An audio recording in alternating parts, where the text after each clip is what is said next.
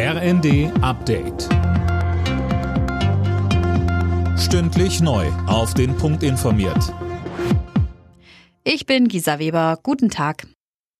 Der Bundestag hat mit den Stimmen der Ampelkoalition den Weg für den Doppelwumms freigemacht. Für das 200 Milliarden Euro Paket, aus dem vor allem die Gas- und die Strompreisbremse bezahlt werden sollen. Finanzminister Lindner sagte dazu. Energie und Gas bleiben teuer.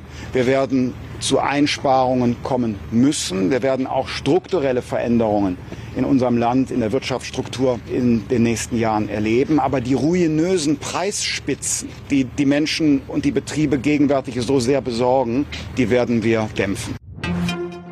Ohne konkrete Beschlüsse, aber mit einem deutlichen Appell an die Bundesregierung ist die Ministerpräsidentenkonferenz heute zu Ende gegangen. Die Länderchefs wollen, dass die Gaspreisbremse schon zum Jahreswechsel greift.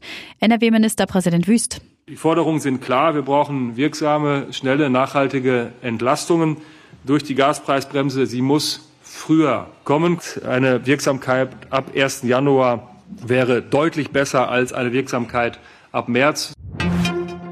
Der ukrainische Präsident Zelensky wirft Russland vor, einen Staudamm in der südukrainischen Region Cherson zu verminen. Eine Zerstörung des Damms würde eine Katastrophe auslösen, so Zelensky. Er wirft den Russen vor, die Energieinfrastruktur seines Landes zum Schlachtfeld gemacht zu haben.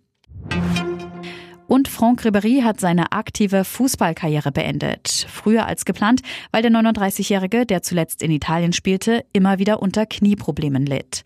Ribéry wurde bei Bayern München zum Weltstar. Er gewann mit den Bayern unter anderem neun Meistertitel und einmal die Champions League. Alle Nachrichten auf rnd.de